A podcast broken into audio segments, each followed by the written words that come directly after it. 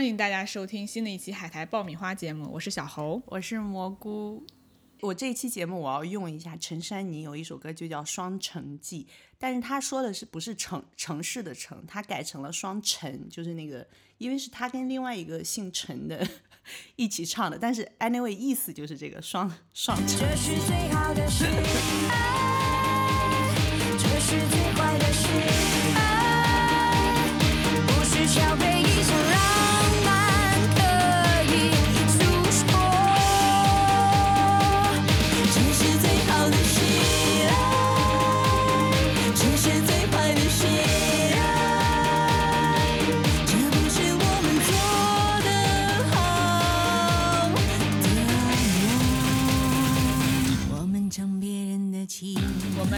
这期节目的板块就叫做《双城记》，因为我跟蘑菇身处异地，对吧？是，而且你太忙了，我们不止异地，我觉得我们现在生活非常大的时差，时空、时间、空间都有差。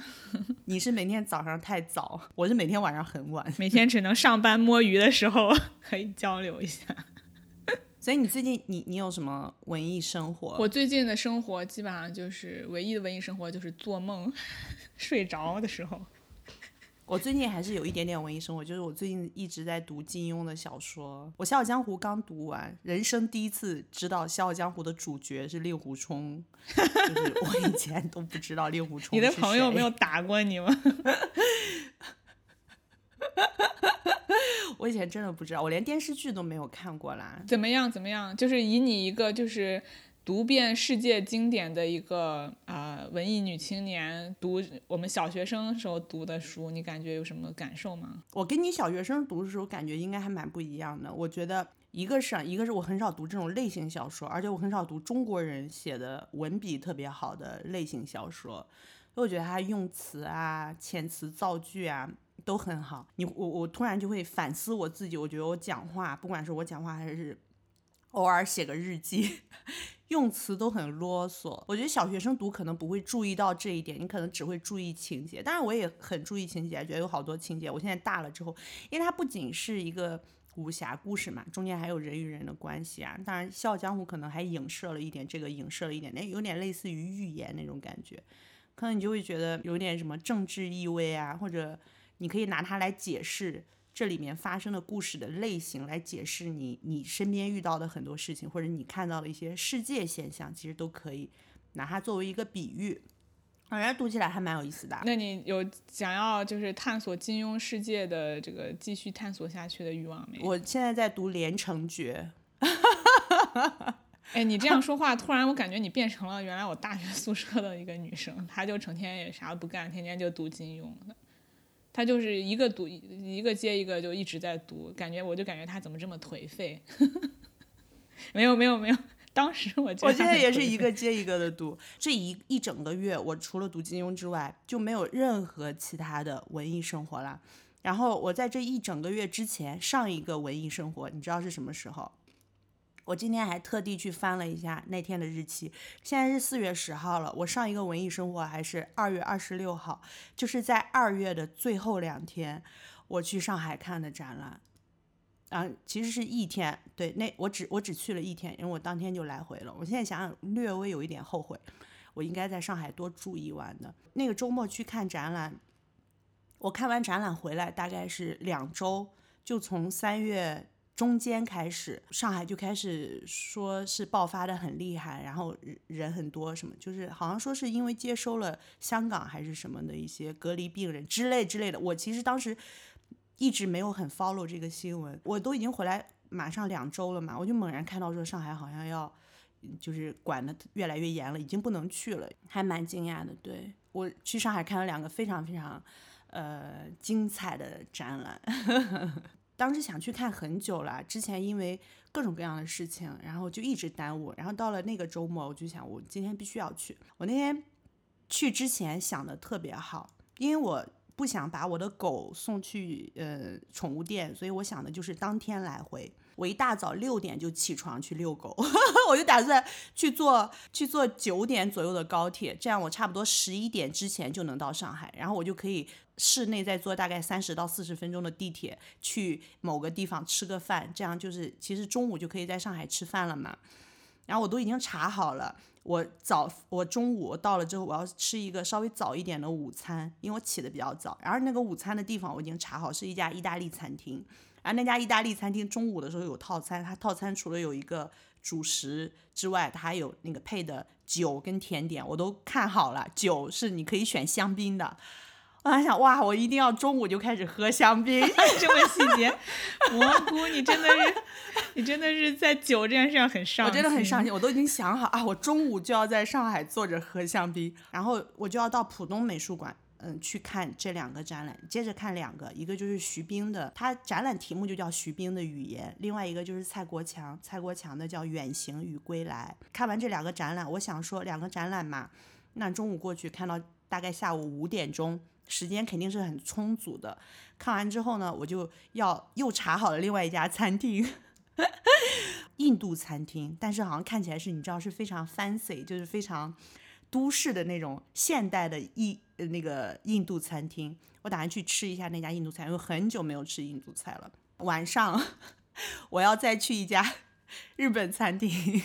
去喝个小酒，吃一点点小小的下酒菜，然后去喝一杯。喝完这一杯，我就。回杭州，我那一天计划的特别特别好，但是非常非常不顺。我早上到了高铁站，顺利的上了高铁之后，高铁开出杭州不到十分钟就停下来了，而这一停就停了三个小时。那天好像是有什么线路问题，这还是我第一次遇到高铁晚点这么严重。然后当时那个高铁乘务员就说：“现在有没有愿意下车的？因为我们不是出了杭州才十分钟，高铁可以把门打开让大家下车。”我那时候就犹豫了一下，想说，要么我就下车算了，我就，但我那天不知道为什么那么有心劲儿，我就觉得不行，我今天一定要把这个展看了，我一定要去。因为你计划的太好了，你知道吗？是的，我没有办法放弃嘛，我就心里不甘，所以我就没有时间吃饭了。我到了上海，直奔那个浦东美术馆，没想到这两个展览内容非常多，而且很精彩。到美术馆的话，基本上就两点了。美术馆八点就关门了。我真的一直看到快要，呃，快快的快关门，中间就喝了个咖啡。老娘拼拼了！然后我看完之后就赶紧又回到高铁站，发现高铁还在晚点。现在想想，我我有点，就是我还蛮感谢我自己当时那一股劲儿，就觉得我今天一定要去上海。嗯，那天去看这两个展览，是我二零现在二零二二年都已经四月份，我觉得是这四月份当中我那天接收信息最密集，然后我的大脑活动最活跃的一天，毫不夸张，非常受刺激。我觉得杭州的展览，比方说杭州也有浙江美术馆嘛，然后也有杭州美博物馆，也有一些这种，但是它都很偏向嗯。稍微江浙地带的一些文物啊、文化、绘画之类这些，就是稍微偏历史这一点的。当然，你去看历史展览，你也能得到很多，因为对吧？但是，嗯，它缺少一点那种你去看一些新的展览或者新的表达方式时候的那种刺激，那个在杭州真的很少。呃，我在去上海之前的上一周，我也在杭州看了一个小的所谓这种当代美术的展，太差了，就是水平真的不行，我全场无语，就属于那种啊，水平真的不行。嗯，所以我那天去浦东看，非常非常，嗯，就是很受刺激。徐冰，你认不认识？你听没听过这个名字？蔡国强名字你听肯定。蔡国强我听过，我好像还去看过跟他有关的一个展览，但是徐冰我没有。我第一次看徐冰还是。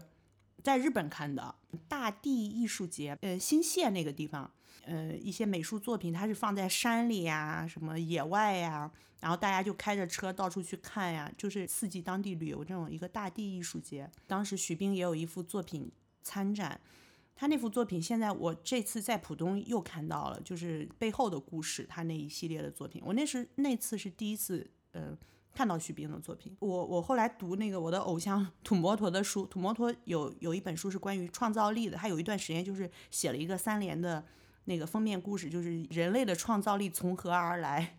就是去研究这个话题。当时他就举了徐冰作为一个很好的例子，就是徐冰有一最最出名，一开始他在艺术界扬名立万的一个作品，就是叫《天书》。现在很多人提到他，应该最最知道他还是他这个作品。你先告诉我，他是一个他是一个什么样的艺术家？他的作品里面集合了很多艺术形式。我看简介会把他认为是说他是当今语言学和符号学方面重要的观念艺术家。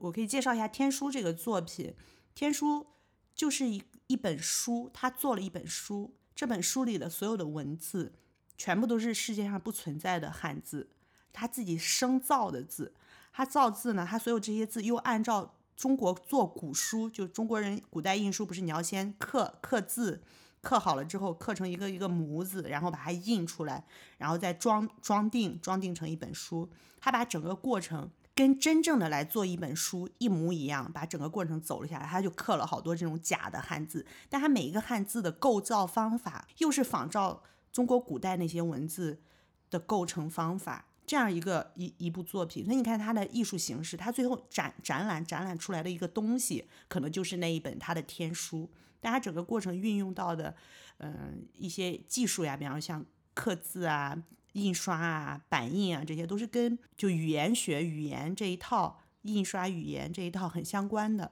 他的艺术生涯的一个大的起点，但他以后的所有的作品都跟这个非常相关，就是跟文字很相关。天书就是造假的中国汉字，然后他后来还有一系列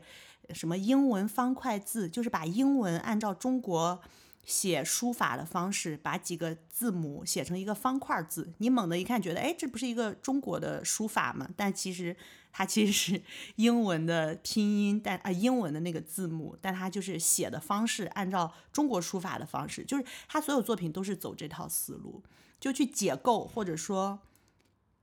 把一个我们都知道的语言陌生化。让你重新去去去审视这个语言嘛？因为我当时看的时候，脑子觉得比较冲击的也是这一点。你看到一些东西，你明明觉得它熟悉，就你周围习以为常，文字是我们最习以为常的嘛，对不对？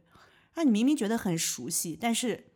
他把它陌生化了，必须重新来看。啊，我觉得这个特别特别有意思。徐冰可能是那种，嗯，中国。古代或者说这种古代文化的造诣又特别深吧，比方你去看他写字写的书法，还有他中间有一些关于中国绘画的一些这种新的改造的东西。你看他画画的功底或者对于中国古代文化这种了解程度，你觉得还非常深厚。所以他所有的东西，你不会觉得就是一个在那乱搞搞笑，因为现在好多人也拿一些中国古代的东西来乱搞嘛，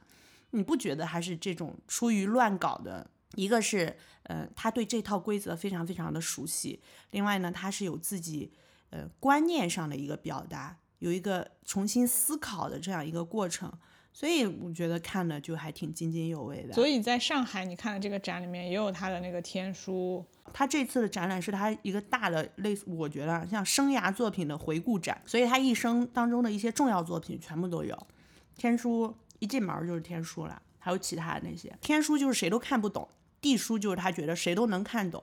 就他开始用一些 emoji。我们上网聊天就不要写汉字，也不要写英语，我们全部都用 emoji。但这些 emoji 呢，也不是说既有的 emoji，你可以不断的去充实这个 emoji 的这个库字库。在他看来，那我们因为 emoji 这种这种书写方式，就是你不需要文化，也不需要你不需要识字，你就可以看懂。然后我还看了一个蔡国强。远行与归来，哎，你看蔡国强之前你看的是啥？嗯，我忘记了，应该是在应该是在东京的某一个展览吧。他好像是用那个炸药做很多的东西，所以有一些展览是是影像资料或者是照片什么的，我记得不太清楚了。我之前对蔡国强一点印象都没有，看完之后对他印象还蛮好的，就感觉他是很有创意，而且他的感觉他的作品是需要。脑力、体力，还有那个计划都要非常的精密才能实现，所以我感觉他是一个非常有头脑的人。我第一次看也是在日本，我是在横滨美术馆看的。哦，那个我也是那个，对对，想起来了，是是是那个是那个，好像叫归去来兮嘛，还是啥的，就是也是类似的一个名字。是的，是的，对你你印象记记忆力可真好。之前有一个流传甚广的一个作品叫《天梯》，就是影像资料，大家看的都是视频，就是他用。烟花嘛，烟花炸药，就你说的炸药这种东西，然后它烟花做出来就是一个梯子，你就开始放烟花之后就变成，呃，变成一个梯子的形状，一节一节的往上攀爬。我当时比较有印象。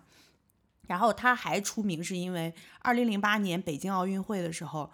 那个北京奥运会当时有一个烟花，就是开始奥运会要开始倒计时，是一个大脚印，好像是从鸟巢还是走到哪，那个就是蔡国强设计的。还有这次冬奥会，冬奥会开场的烟花也是他设计的。冬奥会开场是喷了一个那个迎客松，就这两个大型奥运会的那个就比较给国家长脸的，这个是他设计的。我在横滨看的时候觉得挺喜欢的，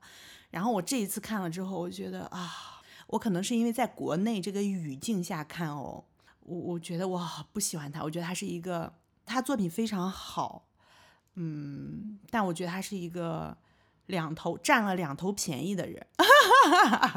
你觉得他是一个机会主义者？投机？念一段他的话好不好？他在那个展览前面有一段艺术家的话，他说：“开放和专心才能通神，神脉带来人脉。”看起来说的话很大。但致力于看不见的力量交流，追求自然自在的佳境，没有封闭的民族主义和盲目的优越感，就是大。和看不见的世界对话，就能冥冥中得到命运的好安排，或者仅仅是机缘巧合。他们带我远行于地球的东西南北，归来也带我回到出发的地方。想想自己都感动，这就是我的人间佳话。去看作品的时候，也跟你说了，说没有想到我们在。我会在上海看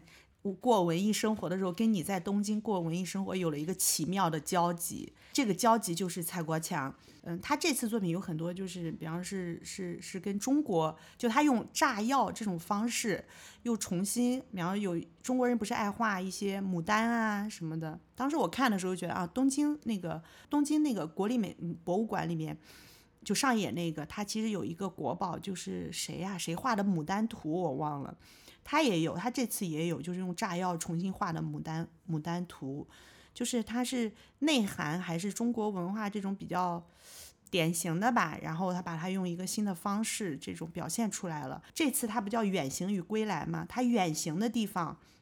就是在西方艺术史的远行，所以他就跑到那个普希金博物馆。就把那个俄罗斯的一些呃非常经典的美术，他在这些美术造型的基础上，就比方说有一幅俄罗斯的画，但他这幅画呢，他用炸药的形式再把它重新搞了出来，就用蔡国强的方式重新诠释了一下俄罗斯的经典美术，所以他就干了好多这种事儿。呃，一个是在普希金跟俄罗斯美术一起，然后另外一个就是跑到西班牙的普拉多。然后就去跟西班牙那些比较经典的，比方说我我以前特别喜欢的埃勒格雷口啊，就把他们的经典作品也用炸药的方式又重新做了一下。这个我看了特别特别感动，因为我现在出不了国了。我当时去西班牙就是去看埃勒格雷口的画，我去了好几个地方，为了把他的画看全。所以我当时看了这个也特别特别感动，就有一种哎我哎我也很向往的西方。你。流口水了。他同样的作品还在乌菲兹美术馆。乌菲兹美术馆，咱俩一起去的，你还记不记得？提切利，我们一起在乌菲兹美术馆。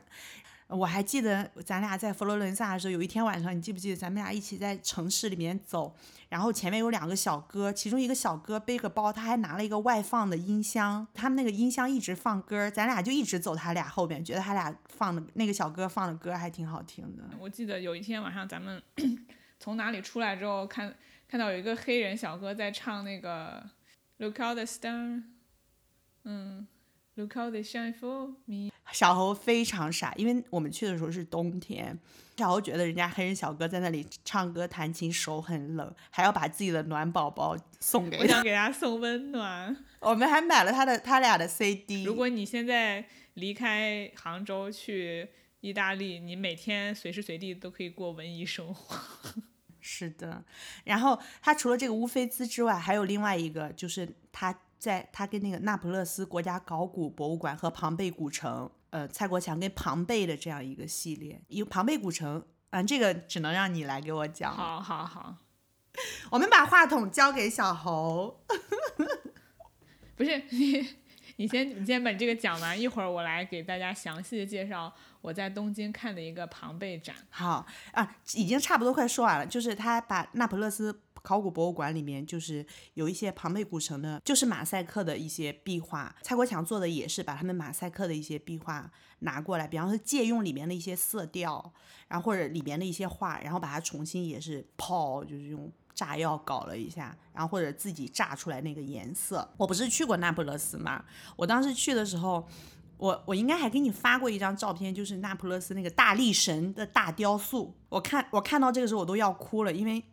蔡国强也是把那个大力神的那个大雕塑，就类似于在他身上也是搞了一点，呃不，当然不是真实的物品了，就是把他比方把他的画像，把他的头像画出来，也是用炸药把他的头像画出来，然后弄一个小的复刻的一个雕塑，在他身上也是搞了一点炸药什么什么的，就类似做了一些这种。这种作品就是他自己的表现方式，跟西方这种艺术史比较出名的一些作品之间的这样的一个结合，所以他说这叫远行嘛。所以他远行了之后，他走了这些远行，他归来，他归来就还是归到，呃，比方我们中国文化里边这种天人合一呀、自然啊、永恒啊，或者我们。这种归去来兮呀、淡泊啊，或者就之类之类，他归到的这个文化核心，他认为还是他东方艺术或者他自己从小种下的那个文化种子的一个核心。既往前走了，跟世界碰撞了，他又回来，又回得到，他又有找到了自己一个文化核心，所以他觉得这是他自己的一段人间佳话。他说他自己都感动了。我看到这的时候，我就非常的，我就觉得啊。他跟徐冰真的是两种人，两个对比，就包括比方说奥运会这个作品啊什么的，你你看了之后你就觉得也挺感动的嘛。比方迎客松，对不对？这种文化符号，就我们自己的文化符号，他确实运用的很好。包括我看他作品的时候，我也很感动。我觉得它里边那些内核确实是很。中国文化就我们古代文化那种似的，什么今人不什么不曾见明月，明月曾经照照古人之类。当时心想，我我如果在日本看到这个作品，我可能会热泪盈眶，当场哭出来，就觉得啊，就是自己文化共鸣的地方，就也是这个。毕竟我也是这个文化里长大的人嘛。但我不知道为什么我在国内看的时候观感会有一点不一样，我觉得他是。两边讨好了，或者或者他只看了这个好的地方，但是比方说像徐冰，他也是从中国古代文化或者我们传统文化里出发，他的那些语言符号绘画也是从那个出发，但是他是一个反思型的，是一个在解构的，在。创造的那么一个过程，他不是说这个东西这么好，我把这个好拿给你看，不是不是。但我觉得蔡国强是有一点这种，就说你看我们这个东西有一些好，我把这个好的东西提取出来给你看，他俩思路很不一样。那我觉得我在嗯国内看的话，我会更倾向于徐冰那种的，我就觉得那个对我的冲击更大。蔡国强这种，我就会觉得有一点就是岁月静好那那种类型的，我就。变得不是那么喜欢了。我那天就是脑子就整个脑子会想很多，我就看了这两个，不管我喜欢还是不喜欢，我觉得都给我冲击很大，都让我思考很多。这就是，嗯，我我我现在已经没有文艺生活了嘛，那下我就觉得说啊，为什么美术馆艺术这么重要，文艺生活这么重要？触发你，给你个契机让你思考。我听你这么一说。你知道我最大感受是什么？我我最大感受就是我不用我不用担心你，我觉得你还是一个你跟原来你还是非常非常一样的，就不用担心你有任何的呃变化，或者是思维的不是各种思想的退步，或者是精神的萎靡，你还是很活跃，而且你就是感觉你的大脑是一个无法停止在在转动的一个。一个机器不断的会有想法冒出来，可能你自己都不会控制，就会有很多很多的想法。我觉得这样还是很好的。嗯，哎，你还没有痴呆，我觉得挺好的，我就很很放心。你是不是想着下次见到我就是眼睛呆滞，我的眼球都不转动了？因为很久没有见你了嘛，还有就是感觉我们现在这种工作可能又不像以前那么轻松，工作。折磨的，有的时候可能心智会受到一些损毁，就是你内在的东西还是没有变，我就觉得挺安心的，挺好的。二零二二年都过去三分之一，哎，几分之一了，这是。三分之一了，我感觉都过去一半儿了。三分之一了。我只有那天，嗯，在上海那天，我觉得我思维是活跃的，我其他时候其实还是挺萎靡的。哦，那这么一总结，你就看发现了，一年你只有三次激发的机会，所以你要多多再增加一下，不要随波逐流，等待等待今年仅剩的两次到来。好啊，那你快，你快，你快给我讲一下庞贝，我非常期待。好吧，那就那就接到蘑菇刚才提到，接到蘑菇刚才提到的那个庞贝吧，这个也是我呃，就这上半年唯一的一次去美术馆，应该是唯一一次去美术馆的看展的一个一个体验。就是其实东京现在的展览还蛮多的，它有一个呃纽约的那个大都会博物馆的呃就是绘画展，还有什么珠宝展。嗯，当然还有这个庞贝，我必须得承认，我是工作挺忙的，唯一能休息的时候，可能就是十几天能休息一天的这种情况，我就很想歇一下，就是做一些做一些日常非常生活的事情，所以所以终于找到一个机会，我就去看了一下那个展览。呃，我在里面精心挑选了这个庞贝特别展，就是你刚才提到那个那不勒斯的国家国家博物馆，他从那个国家博物馆里面借来了很多的展品，是那个国家博物馆特别赞助了这个这个展览吧。他的那个宣传语就是那不勒斯国立考古学博物馆的至宝集结。然后这个是在公元七十九年，意大利那不勒斯的维苏威火山喷发，于是繁华一繁华一世的庞贝城被埋在了厚重的火山灰下。庞贝在当时居住了大约一万人，就这样一瞬间被原样封存在了时光胶囊里。这个遗迹在一七四八年被再次发现，这个事实令无数人着迷。这个展览是由那不勒斯国立考古学博物馆全面协助举办的。藏品都来自该博物馆，都是当地出土的庞贝文物，很多展品都是第一次在日本展出，非常著名的展品。呃，庞贝最大的住宅法乌努斯的家，就之类这样的一个场景，它会在这个就是东京的这个展区再现。嗯、还有它有很多高清、极具临场感的影像资料，让您穿越时光，来到两千年的世界，然后通过。呃，这个展览出土的文物，这个展览的出土人物和影像资料，呃，它高度还原了当时的呃文明和富足的生活，让你了解庞贝当时的繁荣和人们多样的生活方式。这个就是它那个官网上对于这个展览的介绍嘛。它确实像它的宣传所说的，有很多很多就是非常精、非常精美的展品。就我觉得应该是那个博物馆里面最好的、最著名的展品，除了。大型壁画没办法拉过来之外，很大部分的展品都都过来了，确实有很多的呃影像资料。他还在一些区域搭建了，就是某些呃就是住宅的院子呀，然后小喷泉呀什么的，就是给你还原当时那个场景。当然，每一个展览，就是像对于这种历史的展览，它不管是任何展览吧，哪怕是绘画展览，它通常就除了给你看一些当时的历史的资料之外，它会对背景给你做一个解释嘛。所以在展览的一开始，它会给你一个整个。呃，就是这个地区，就是古罗马、古希腊、古罗马这个地区的那个历史的时间年表，其中把庞贝的那个时间年表就放在那个里面。然后庞贝算是一个比较全盛的时期，然后突然的某一天就消失了。这个时间就是在公元七十九年这一天。除了你会感到，就是一个文明它在正在蓬勃发展的时候突然消失，感到非常的呃嗯。惊讶或者是感觉非常的恐怖的时候，他还会给你告诉你说当时发生什么事情。关于庞贝事情，大家应该都知道，是因为那个维苏威火山爆发。它这个火山摧摧毁庞贝古城的这个爆炸，其实不是所有的火山爆发中最强的一次，但是它爆发的这个能量相当于二战的时候向日本投下核弹的十万倍啊，一百万倍，一百万倍不对，一百万倍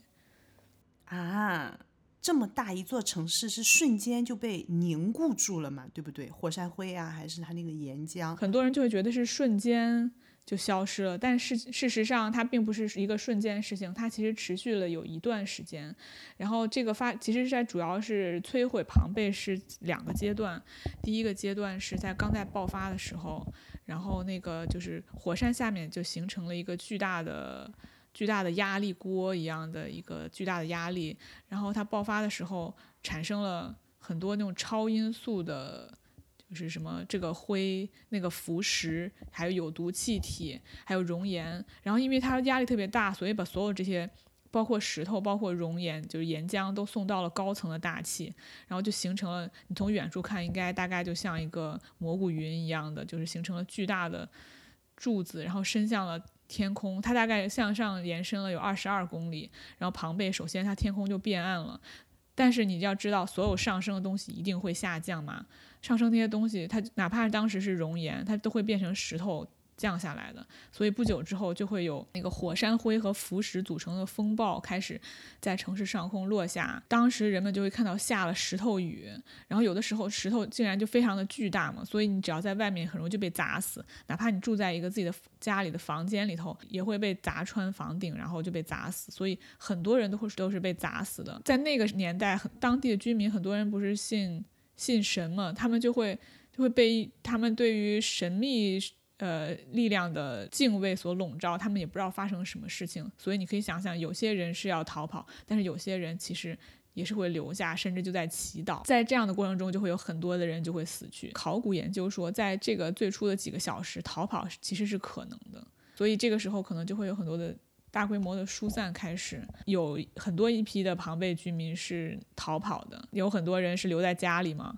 就是在家里头觉得自己可能更安全，而且当时你知道在庞贝城里面很多人是很富裕的，他们家有有数不尽的财宝呀，然后珍宝，他们也舍不得离开他们的这些钱财，所以就选择留在家里。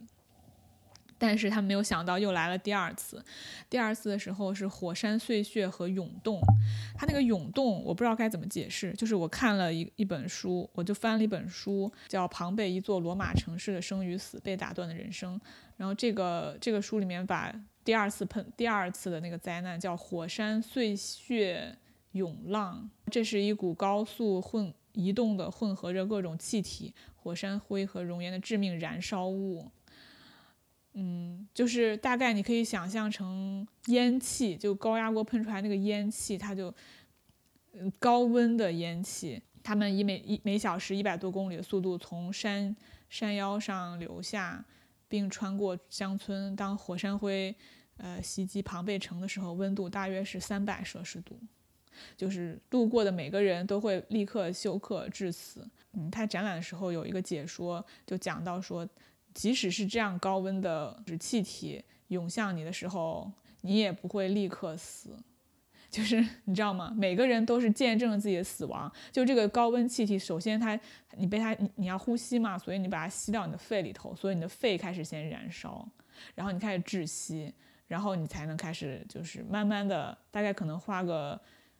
几十秒或者一分钟才能死去。所以每个人在生命的最后一刻都是经受巨大痛苦的。我们还是处于和平年代，就是 吃得饱穿得暖。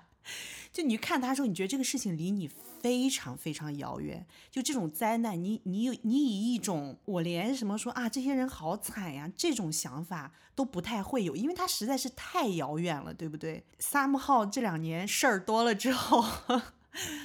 就变成这个事情好像哎，你觉得那个痛苦？你听我刚才听你描述这段话，我觉得那个痛苦好像。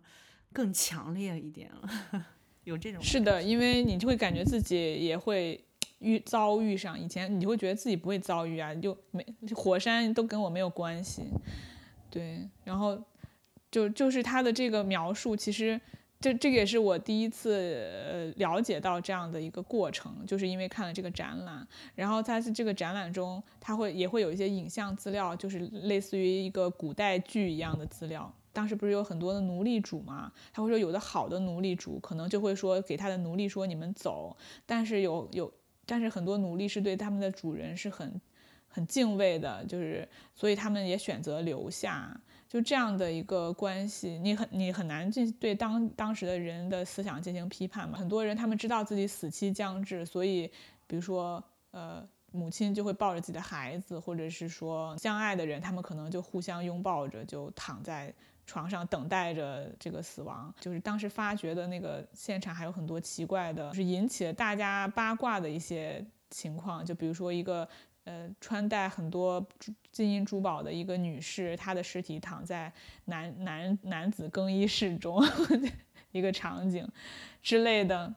但是其实这个很好理解，就是你在逃难的路上，可能是因为那个落下巨石太多，他没办法，只能找当就随便看见一个房子就进去，然后去躲避嘛，就类似这样的情况。其实你就在想，每个人都很绝望，就他随便找一个地方就。就要进去躲避，但是最终还是没办法逃离自己的命运。嗯，所以说其他会有一些时间给留给人去去逃亡，但是剩下所有的一切，就包括你的房子、你的你家里的摆设，你可能甚至你中午吃的饭。所以说庞贝其实是一个像一个琥珀一样的，就是它给了历史研究者有很多很多的资料去去了解。因为如果你没有这这一场灾难，你可能你。这个小镇当时开的面包店，可能到最后就不复存在，可能可能慢慢就进化成一个现代面包店了。你也无从考证说当时的人在吃什么面包之类的。怎么说呢？这场灾难也给现现在的科学家留下了很多的研究资料，是一个特别特别珍贵的一个历史遗址吧。嗯，还有你刚才说说什么，比方展览里面有那种。女的穿戴整齐，在男士更衣室之类的，我觉得你刚才说的很对，那可能就是一种偶然。就你说，大家会觉得匪夷所思，或者有一些遐想的空间，那还是因为我们站在一个非灾难的立场上。之前看好多文艺作品里边，不都也会讲一个世界末日最后那一天什么样的情形吗？大家好像都开始乱伦，世界大家都混乱，就大家会人都变发疯，就会有一种那种。想象你当真处在一个世界末日里，啊，也可能那就是求生的一个场景，但被可能后人在在我们看来，可能就给他牵强附会很多东西吧。我觉得这件事情可以引申到现在，我就觉得很多人他其实对于事实了解的并不多，但是他更愿意去相信。偏向八卦，或者是偏偏向于阴谋论，或者是偏向于一些什么样的一个事情，他愿意相信那个，所以他也懒得去了解事实。因为只要你了解这个当时的那个情况，其其实自从那个火山爆发，然后到下石头雨，一直到那个气流，其实是有一些时间，它可以就是这个灾难是持续了一段时间的。呃，我我觉得如果他想偷情的话，他也不至于在 就。开始落石头雨，然后喷的那个时候去，跟自己无关的时候，就会把这个事情娱乐化。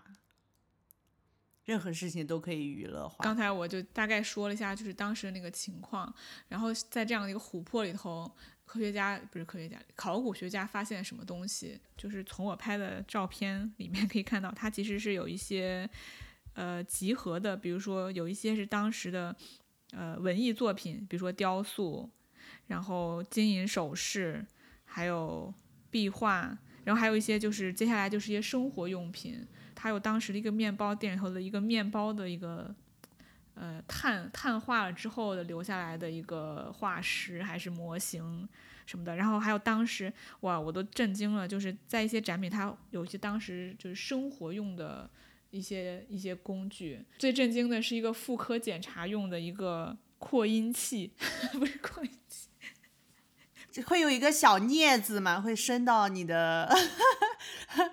它都不是小镊子，它是一个特别特别复杂的一个器械，就是好像拉开一个把手会把你的那个撑开，这样的东西都有。然后还有当时一些做手术的工具，建筑的时候用的，呃，什么直角尺呀、圆规呀，还蛮发达的，很发达，文明，超级发达，震惊了。是的呀，最震惊的就是。他当时的一些壁画，我看到那些壁画，我觉得现在现在的壁画也就只能做成那个样子了。其中最有名的壁画，呃，有一个叫“猛犬注意”，日语翻译叫“猛犬注意”，就是在一个应该是在最有名的那个最大的那个房子，叫呃叫法武努斯之家，就玄关门口的地上会有一个狗的壁画，就是马赛克画。然后它这个画的形状是是一个就是呃正方形，然后在正方形，这个狗的形状，这个狗的那个就是样子是以一个对角线的样子，它的尾巴是在左上角，头和前肢伸向了右下角。你会在我们公众号上把你这个照片 放下来给大家看一下感。谢蘑菇 Q Q 到公众号。对了，这里插播一个，我们有我们有些自己有现在公众号了，公众号名字就叫海苔爆米花，而且我们现在在小呃小宇宙，在苹果播客、谷歌的 Podcast，然后还有 Spotify 上面都可以找到我们的节目。然后在小宇宙上，我应该可以把就是今天讲到的一些图像、影像资料 PO 到上面，大家有空可以看一下。大家请在小宇宙上 follow 我们哟。新海苔爆米花，新海苔爆米花上面其实现在有两个海苔爆米花加一个新海苔爆米花，但是那两个都是从都是小宇宙从别的地方抓取下来的，但是那些资料有的可能不能听，就是可能是海外的，是海外的一些服务器，有的可能就已经不再更新了，所以请大家跟 follow 新海苔爆米花这样的一个名字。对，说回这个猛犬，就是当时我进去的时候，我不知道为什么这个壁画作为这么重点的介绍，就是美术馆做的展览，不是每一个展览它都会有那种声配备声音导游的，有一些比较重要的展品，它就会有那种声音的介绍嘛。然后这一个小小的画，它非常简单，它就只有一个狗在上面，但是就会有声音介绍，所以他就他介绍这幅画。就是想说，这个画表现当时的艺术水准。它虽然只是一一条狗，它画的那个时候，这个狗它的是四肢着地，能看到它的那个形状，它的四肢是用力蹬在地上的，而且前肢是略微有些伏地，就做做出一个即将要扑向别人的一个动态的状态。配色，它的那个舌头是红色，舌头吐在外面，还有它的上面牵了一个狗绳，也是红色的。就是它的配色也很简单，但是也很搭配。就它的美感和它的对于生动的这个样子，以及它的功能性，也就是人一看就知道这个狗就处处在一个蓄势待发的状态。呃，就就警告外来者说，我里面是可是有狗在虎视眈眈看着你，不要想要对我们家有什么觊觎之类的。而且如果你再想想，这幅画还不是一个他们专。就是精心制作的话，应该还都是属于生活一部分，对不对？就是我家门口的一个警示牌，对对，门神，对。那即便这样的一个警示牌，在现代人看来都是有很强的表现能力和很强的审美的，那你就可想而知，其他的那种，如果我是精心制作的艺术水平的话，就到了一个什么程度？就然后在在他的所有的壁画里面。其实我更喜我很喜欢的是另外一幅，它是叫做什么？呃，尼罗河的动物们。然后这幅画是一个比较长形的壁画，它的宽度相当于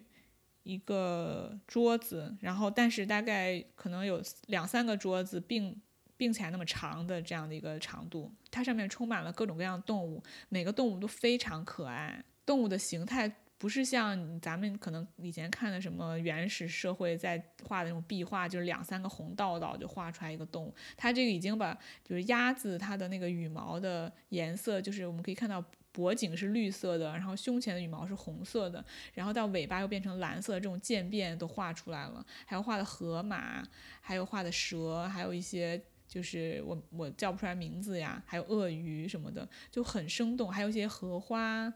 莲藕就是在河里头，它都画的非常生动，然后颜色也配的非常的好看，看上去非常舒服。然后这幅画是是在当时就是有一个建筑，那个建筑门口其实更重要的一幅画叫亚历山大大帝的马赛克，这样一个壁画的前头放了这个尼罗河的风景的这个马赛克画，大概意思就是说这个大就是亚历山大大帝在埃及远征的时候。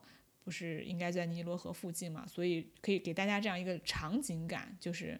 呃，我们大地远征，在埃及远征的时候，当时是这样的一个风景，就是更加强调了远征这件事情。再有一部分的展品就是那个建筑，它会还原一些他们的家，然后家门口的喷泉，然后小院子，啊，还有那个当时的浴场、大浴室，呃，浴室附近的浴室和壁画，它也多多少少有了一些还原，嗯。然后，然后在里面，我我想说的是，我我特别喜欢的展品，好吧？然后特别喜欢展品有一类展品就是首饰，我到时候会把所有这些首饰，我喜欢的首饰，我都把它拍下来了，我到时候可以放在那个小宇宙的那个 show note 里头。呃，它有耳环、手镯、戒指，还有那个项链，嗯，耳钉啊什么的都非常好看。它其中特别有名的一个是一个就是金饰，它上面点缀着绿色的宝石、珍珠，就是非常非常的豪华。但设计非常漂亮，我觉得我就很想戴，因为因为比如说像其中有一个手镯，它是一个一条蛇盘旋了三圈儿。做成的一个手镯，就也就是说，这个这个手镯的那个头尾是不相接的，它的它的头是一个蛇的头，然后中间那个盘旋三圈上面有蛇的那个皮的形状，然后尾巴是就蛇的尾巴，然后它就是这样一个拧成的一个螺旋状的一个东西，是个金子打造的，我就觉得这个手镯特别好看，它就很像那个 Bell Bell 那那那家首饰叫什么？Bellvia，你知道，就是银座大街上有他们那个啊，我知道叫。保加利是不是很像他们那个经典的款？很像，我又把这个这这几张照片 po 在我的朋友圈里面，立刻就有人上来说，这不是那个宝格丽的设计吗？它有一个戒指，我忘了这个是啊，这是个戒指，也是蛇的头做的，就是你感觉它就是，你感觉我戴上我就是一个蛇蝎美人 的感觉，就是感觉特别的酷，然后。嗯，特别的喜欢，因为它有自然动物的元素，就是又有一种野性在里面。我觉得戴上这些宝首饰可以激发人心中的一些不一样的感受。我就我觉得艺术的价值就在这里面。对，然后里面还有还有一个画儿，我觉得呃它是也是一个马赛克画。这个马赛克画它的它是一个类似于秤天平一样的东西，然后天平的中央是一个骷髅头。然后天平的两边，一边一边画的是一个就是华服，然后还有什么金子做的宝剑之类的，我看不太出来。另外右边是一个条条柱，还有一些破破烂烂的东西。他就想说的是，在死亡面前，贫穷和富贵都是平等的。然后用这个马赛克来提醒人们，就是嗯，等于说你要永远要记住这一点，灾难面前。贫穷和富贵是不平等的。我们说，我们说这种庞贝属于属于庞贝属于人在灾难面前人人平等的一场灾难。但哎，遗憾的是，大部分的灾难里，哎，并非如此。对对，我想说，就还有我觉得一个在在这个展览中，他他就是他有那个市民生活的一部分的展览嘛。就除了市民在市民生活那部分展览面，除了刚才提到的面包什么的，他会展览当地的一当地的当时的一些人物，人物就因为他会有一些呃画儿，壁画上面画的是人，通过这些画还有他的一些文字记录，比如说他有一一个墙上有一幅壁画，他这幅壁画就是一个契约，就是一个卖房子广告，就我要卖这个房子，然后多少多少钱什么的。啊，到时候我也可以把这这些东西都全部都放到 show note 里头，就是大家可以看到，就是在墙上他就画了一个说啊，我这个房子卖了多少多少钱，有人要来买吗之类的这样的东西。然后还有一个是，呃，有一幅画，画的是一个女一个女生，一个女人长得非常漂亮，然后她左手拿着写字板，右手拿着笔，然后她把那个笔头就。就杵在嘴唇上，然后在一边在思，好像在思考着什么。这个女性是一个古诗古希腊的女性诗人，反正大家都管她叫 Sappho。可能我们不知道她到底是谁，但是这样一个肖像都代表当时女性在社会上的活跃，就是可以做很多类似的，呃，知性方面的工作。对呀，而且都有专门的画来表现她，说明她已经是一个很普遍的。就是是很普通生活的一个部分嘛，你也可以小小的体会到，在当当时的那个社会，即使是在两千年社会，女性在呃知识工作这方面也是有一一席之地的，就感觉很有意思。这个展览，它除了不光只是给你展览几个几个文物。好看的画儿，或者是好看的瓶瓶罐罐什么的，我不知道是不是因为这个时代造成的。它在设计中，对于这个女性活跃的板块，其实是还蛮大的一个篇幅。我觉得这就是跟时代潮流很有关系啊，就是大家对一个哪怕对文物的解读，可能你着眼点也会跟时代潮流有关系，会不太一样。所以我就觉得东京的这个展，它整个的那个设计，呃，很有教育意义，就是让我看完之后，不只是不只是感叹当时发生的事情，还会学到很多的知识。就包括火山爆发之后 人分几步死，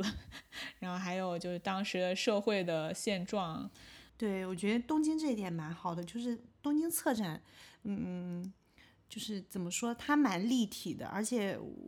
因为我在国内也会看一些展览嘛，我会说相比之下，我觉得在日本看的展览就非常的注重，嗯，一个是深入浅出，谁都能去看，另外一个就是它。脉络还蛮清晰的。国内我去看一些展览，就会感觉大部分东西都是东西往那堆一堆，但是没有一个很清晰的脉络。国内展览还是会稍微的少一些。就比如说你像这种庞贝古城这种的这种文物，确实只能这种大都会才有能力。一个是你有能力请得到这样的文物，有这个对吧？文化影响力。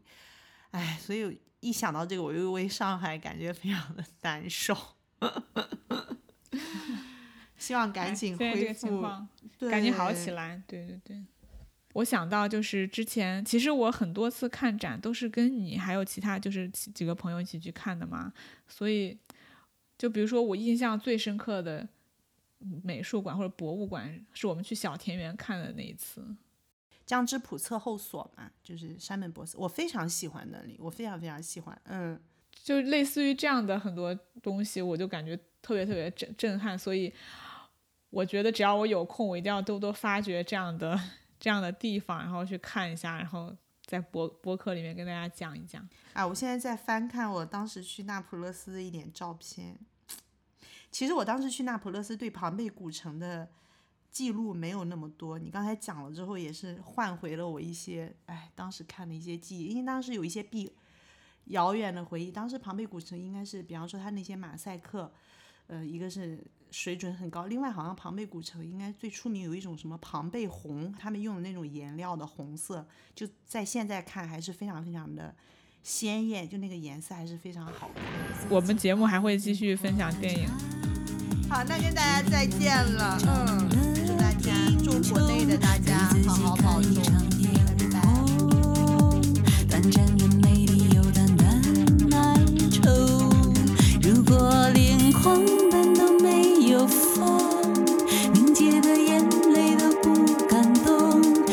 剩下一点点灿